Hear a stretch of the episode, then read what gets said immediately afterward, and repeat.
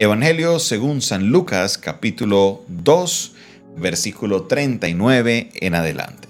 Evangelio según San Lucas capítulo 2 versículo 39 en adelante. Y dice la palabra de Dios de esta manera. Después de haber cumplido con todo lo prescrito en la ley del Señor, volvieron a Galilea, a su ciudad de Nazaret. Y el niño crecía y se fortalecía y se llenaba de sabiduría y la gracia de Dios era sobre él.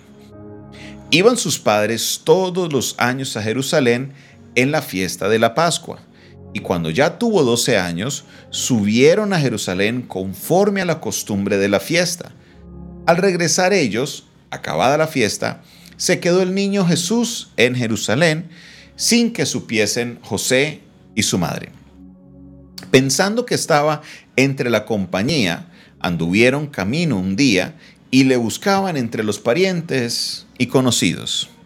Pero como no le hallaron, volvieron a Jerusalén buscándole. Y aconteció que tres días después le hallaron en el templo, sentado en medio de los doctores de la ley, oyéndoles y preguntándoles.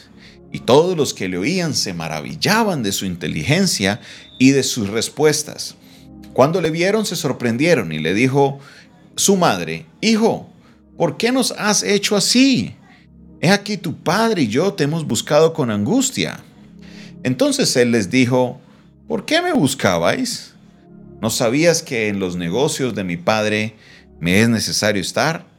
Mas ellos no entendieron las palabras que les habló. Y descendió con ellos y volvió a Nazaret y estaba sujeto a ellos. Y su madre guardaba todas sus cosas en su corazón y Jesús crecía en sabiduría y estatura y en gracia para con Dios y para con los hombres. Amén. Encontramos aquí una escena en la cual Lucas nos abre una ventana y nos cuenta una cantidad de detalles que debemos tenerlos en cuenta a la hora de nosotros poder interpretar un poquito lo que el texto nos está hablando. Lo primero es que habla del niño, pero aquí en este texto nos dice claramente que cuando tuvo 12 años, entonces eh, no era niño, niño tan niño. Por ejemplo, David se considera todavía un niño porque tiene solo 6 años. Jesús tenía el doble de la edad de mi hijo David.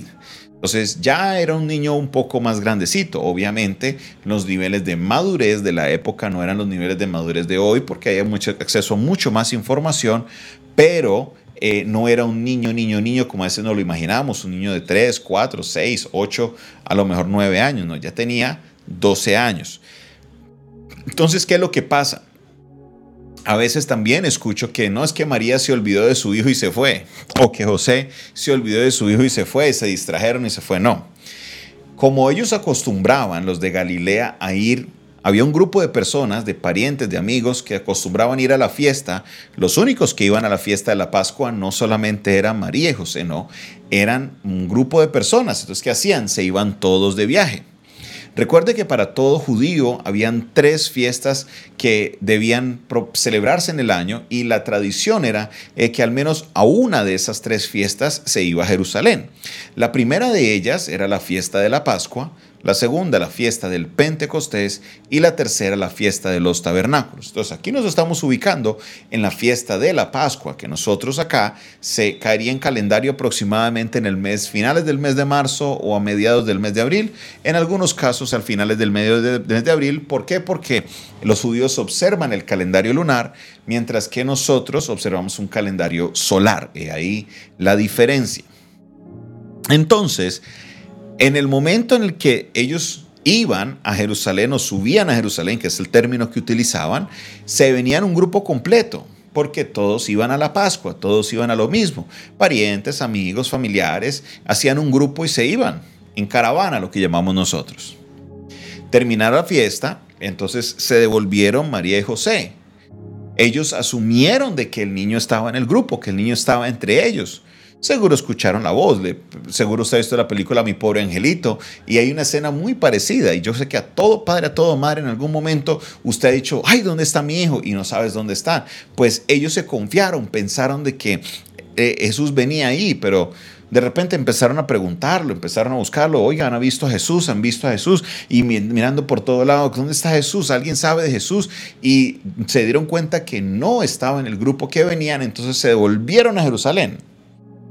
¿Dónde fue el último lugar que lo vieron? Posiblemente en el templo, por eso van a llegar al templo y allá lo encontraron. Una escena impresionante porque estaban los maestros de la ley, que eran los fariseos, eran las personas que conocían de la palabra, y Jesús estaba ahí con solo 12 añitos. Y él les hablaba y les hacía preguntas con propiedad. Les hablaba y le hacía preguntas y los dejaba a ellos asombrados. Mire lo que dice Lucas, versículo 47. Y todos los que le oían se maravillaban de su inteligencia y de sus respuestas. Y todos los que le oían se maravillaban de su inteligencia y de qué? Y de sus respuestas. Verso 48. Y cuando le vieron, se sorprendieron. ¿Y qué le dijo la mamá? ¿Por qué nos haces esto? Oiga, definitivamente que casi todas las mamás dicen lo mismo. ¿Por qué te perdiste? ¿Por qué nos hiciste eso? ¿Y cuál fue la respuesta de Jesús? Dice, no saben que en los negocios de mi padre me es necesario estar. No saben que en los negocios de mi padre es necesario estar. Y ellos se quedaron ahí confundidos. ¿Por qué? Porque el que estaba ahí era su padre, José. Obviamente no era su padre biológico porque ya sabemos cuál es la anunciación, pero José lo había criado como su hijo. Los negocios de mi padre, ¿de qué está hablando Jesús? Y el texto no lo dice, dice más, ellos no entendieron las palabras que les habló, ellos se quedaron confundidos. Ellos se quedaron perdidos, no sabían qué es lo que está pasando, qué es lo que está sucediendo. ¿Por qué razón Jesús dice esto? ¿Por qué razón Jesús está diciendo que en los negocios de mi padre? Entonces, lo que tuvieron que hacer es, María dice que escuchaba estas cosas y las guardaba en su corazón. Que María escuchaba las cosas y las guardaba en su corazón. ¿A qué se refería Jesús? Es la gran pregunta. ¿A qué hablaba Jesús? ¿De qué estaba haciendo Jesús? Claro, Jesús estaba preparando las cosas, Jesús estaba en los negocios de su padre, en, los asuntos de su padre. Es otra traducción que estamos hablando. Miremos, por ejemplo, lo que nos dice la nueva traducción viviente en este versículo, para que comparemos y entendamos un poquito lo que nos quiere decir el texto. ¿Qué es lo que le dice Jesús? Nueva traducción viviente. Mire lo que dice este versículo. Dijo Jesús, ¿por qué vinieron a buscarme? ¿No sabían que tengo que estar en la casa de mi Padre? Oh, aquí ya vemos una perspectiva diferente. ¿No sabían que tengo que estar en qué? En la casa de mi Padre, en los asuntos de mi Padre. ¿Qué hace a Jesús en el asunto de mi Padre? En la casa del Padre. Pues es que en la casa del Padre es donde se preparaban las personas que estudian la palabra. En la casa del Padre es donde la gente se reúne a hablar de la palabra. En este caso hablaban de la ley, de los profetas. Entonces, por medio de preguntas y respuestas se adquiría el conocimiento. Esto era importante y esto es algo que nosotros tenemos que tener la importancia el día de hoy, mis hermanos. ¿Por qué? Porque muchas veces especialmente a los 12 años de edad, empezamos a darle la libertad a los hijos. No, que si él quiere a la iglesia, que vaya. Que es que si él quiere, nosotros como padres tenemos la responsabilidad de llevarle para que ellos puedan aprender los asuntos del Padre.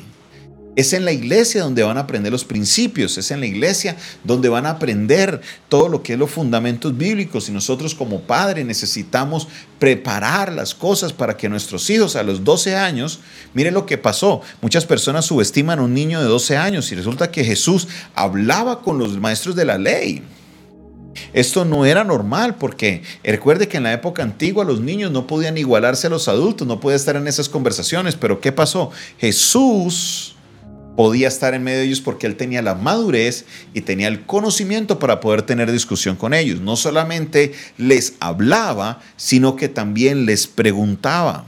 Mire lo que dice el verso 46. Y aconteció que tres días después le hallaron en el templo, sentado en medio de los doctores de la ley, oyéndoles y qué? Y preguntándoles. Es interesantísima esta escena. Estos son los asuntos de su Padre, estos son la casa de su Padre. Aquí Jesús está hablando del Padre Celestial, obviamente no está hablando de José porque esta casa no era lo de José, ni eran los asuntos de José, José era un carpintero. Nosotros tenemos que ocuparnos, así como Jesús hacía, de los asuntos de nuestro Padre, darle prioridad. Él supo que sus padres se habían ido, pero para él era una prioridad estar en la casa de su Padre y no lo hizo en rebeldía. No fue que él, oh, yo suerte, váyanse que yo me abro. No, él se metió porque había una orden de su Padre Celestial que permaneciera en la casa. Él dijo, ustedes no saben que es parte de mis asuntos estar aquí. Hablar con los fariseos, hablar con los doctores de la ley, hablar, preguntarles, oírles, absorber información. Esto era muy importante para que él como humano pudiera tener ese conocimiento clave de la ley. También, obviamente, las preguntas que hacía, estoy seguro que los dejaba muy inquietos. Posiblemente Jesús ya desde muy pequeño le estaba haciendo esas preguntas difíciles a los amigos fariseos. Entendamos nuestros hermanos que nosotros como padres a veces subestimamos a los niños del conocimiento que pueden tener de la palabra. Pero tenemos que entender algo, que si nosotros hacemos un trabajo bien, un joven a los 12 años puede ser una persona que esté preparada en la ley. Mire, se me viene algo a la cabeza. ¿Ha visto usted este show que se llama Master Chef Junior?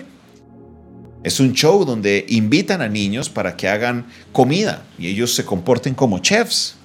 Oiga, y es impresionante ver a estos niños, 8, 9, 10 años, cortando cebolla como si fueran unos, a veces la cortan hasta mejor que uno, hablando de sabores y probando comidas que uno dice, Dios mío, estos niños de dónde sacan tanta cosa.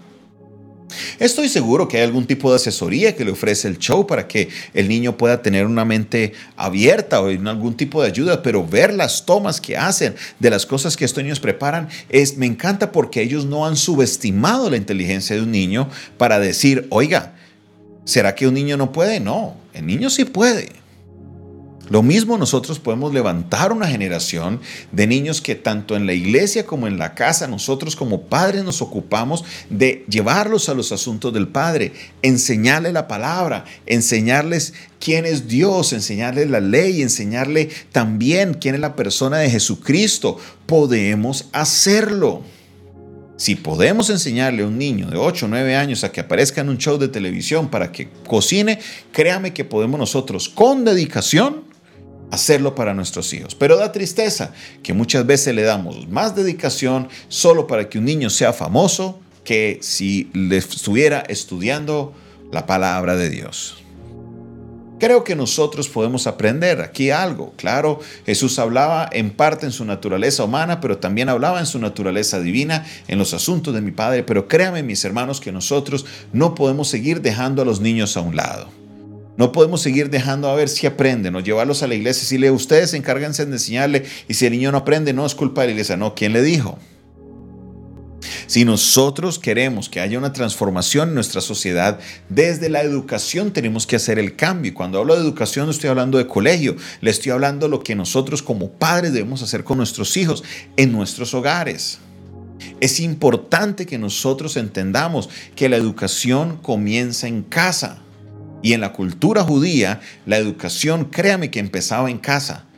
Los padres tenían que enseñar a los hijos la ley, la Torah desde el principio, y ellos tenían que, a medida que avanzaban en sus etapas de la vida, aprender cada vez más y más. No solamente era aprender por repetir, sino aprender explicando, hablando de realmente qué es la ley y los profetas.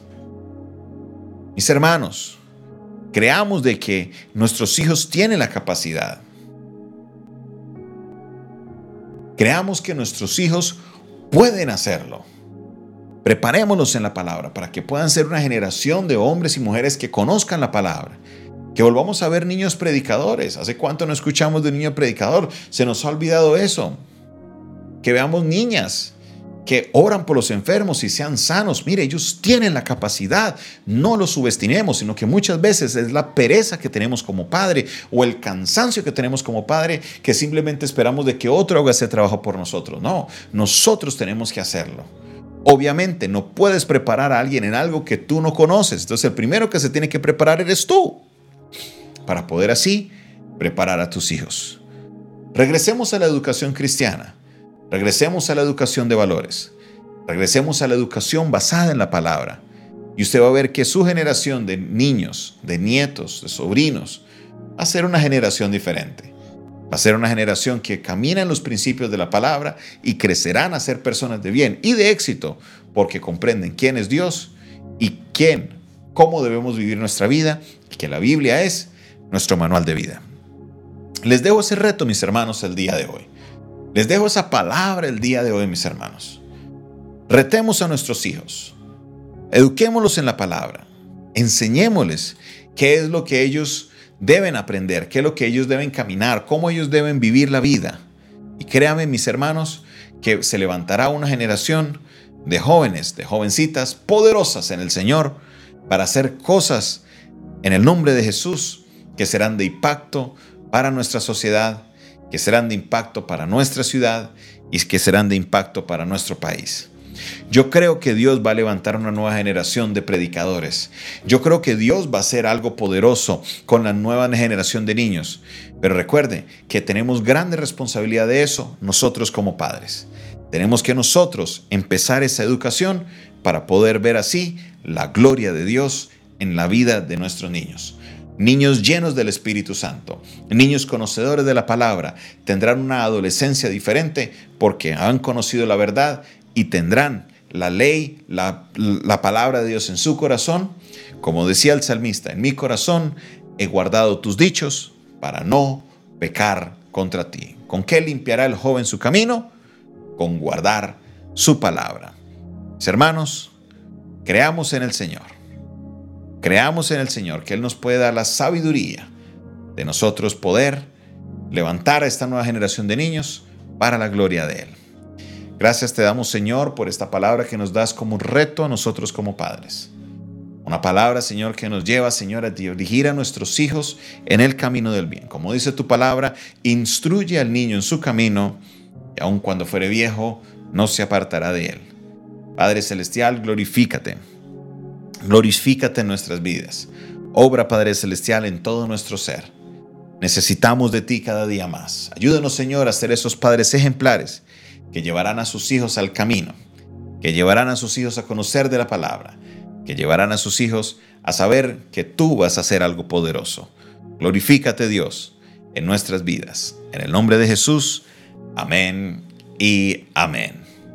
Esta fue una producción del Departamento de Comunicaciones del Centro de Fe y Esperanza, la Iglesia de los Altares, un consejo oportuno en un momento de crisis. Se despide de ustedes en esta hora su pastor y amigo Jonathan Castañeda, quien les invita a que ustedes compartan este audio que les estoy haciendo llegar, que por medio del número 316-617-7888 ustedes puedan comunicarse con nosotros y que podamos nosotros hablarles, enseñarles un poco más de nuestro ministerio. Dios les bendiga, Dios les guarde, que tengan un tiempo maravilloso en la presencia del Señor